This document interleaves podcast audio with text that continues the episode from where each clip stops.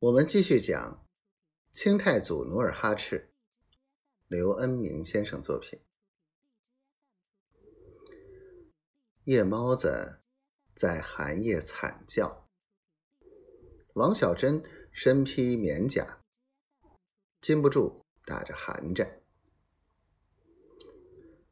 禀报总兵，王小珍正坐在城墙内侧歇息，突然一个哨探。跑过来，小声报告道：“据小人探知，城外满洲军共计九万。”什么？王小珍噌的跳起，惊叫道：“九万！”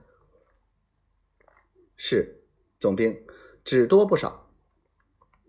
哨探伏到他耳边说：“总兵，西平堡守是守不住的。”你为了三千兵士着想，快点想点办法。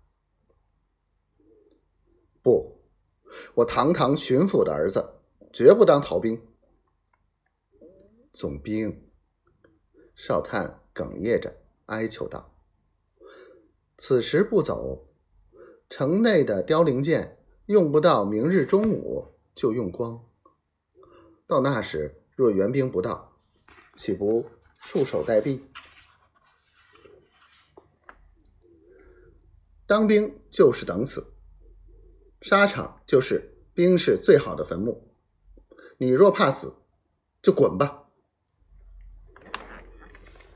东方露出鱼肚白，老韩王坐在城东的一座小山上，指挥着千军万马，向西平堡发动了新的攻势。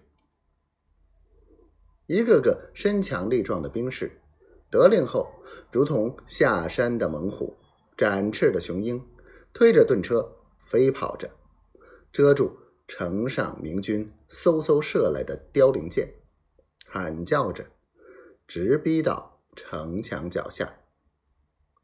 随后登城的兵士竖起梯子，如同攀藤的猿猴，蹭蹭蹭顺梯而上。